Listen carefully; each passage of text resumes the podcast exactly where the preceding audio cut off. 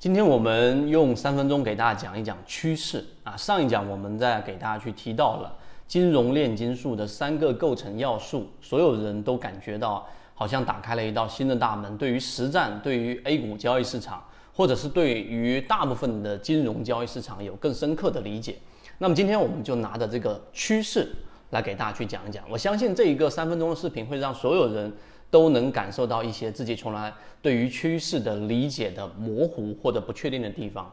首先，第一个，在索罗斯的观点里面，他告诉给我们的一句话带过了，就是默认或者假设有一个影响股价的基本趋势是存在的，他没有过呃去做过多的阐述。但实际上，趋势是由什么这一个重要的构成要素所形成的呢？第二个，我们来说一说构成要素。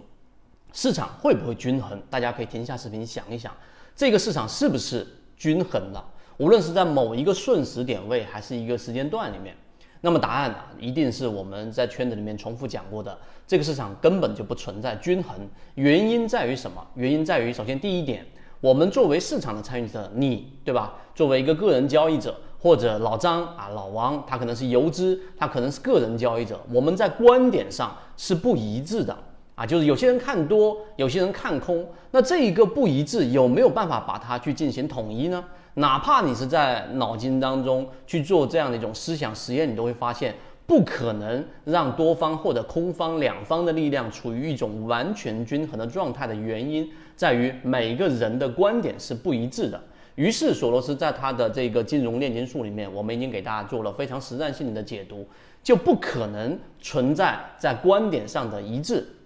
这是第一点，所以这个时候就引导出了一个很重要的概念，叫做主流偏向。就所有的标的、所有的股价，例如说我们在说的东山，例如说我们之前给大家说过的金鱼报，为什么会出现这一种上升的一种趋势呢？就是因为第一个原因，大家的观点没有办法形成一致。当它形成一个我们所说的主流偏向是向上的时候。这个时候，股价就会沿着一个可能大家没有办法去给出明确定义的趋势方向去运行，这是原因之一。观点的不一致导致的主流偏向。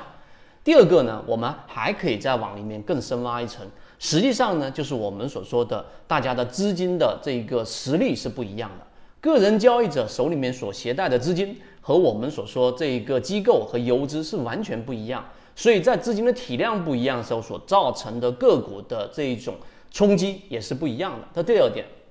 第三点可能会让我们的这一个想法会进入到一种更实战的一种点位是什么？就是每个人对于自己情绪的掌控能力是不一样的。这个一说一个例子，大家就很清楚了。举个例子，你看好一个标的，对吧？然后呢，它的价格你认为在十块钱左右，你就会去进行一个重仓买入啊，你买进去十万、二十万股、三十万股等等。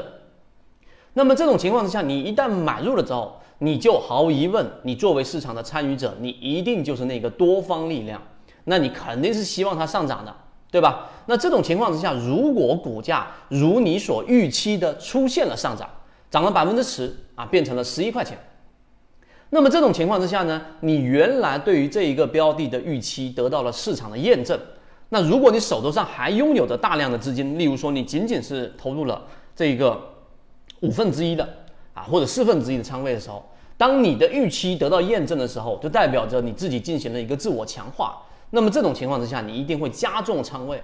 所以很少有人说，好，我这个地方我就买到这一个五分之一仓位，或者是这一个呃四分之一仓位，我就绝对不会再加仓了。因为当你自我验证一旦加强的时候，专业的交易者可能能够克制啊，我做这一个分仓，做不同的标的，对吧？的这样的一种布局。但是呢，也有一大部分人会进行这样的一种加仓。当加仓一旦发生的时候，这一个股价和趋势又进行了一个自我强化。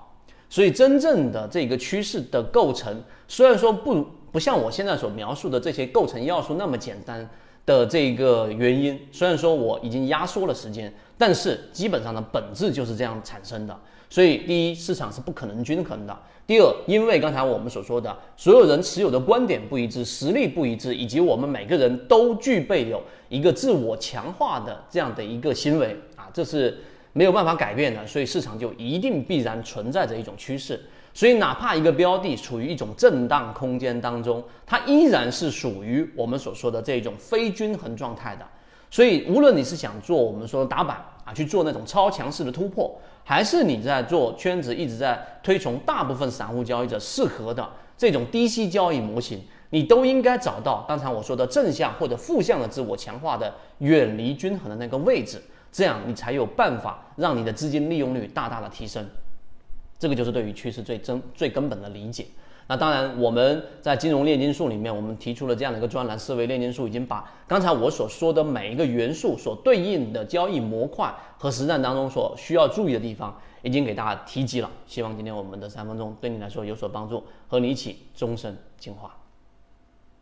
圈子有完整的系统专栏、视频、图文讲解，可以帮助大家建立完整的交易系统。系统进化模型，泽西船长公众平台，进一步系统学习。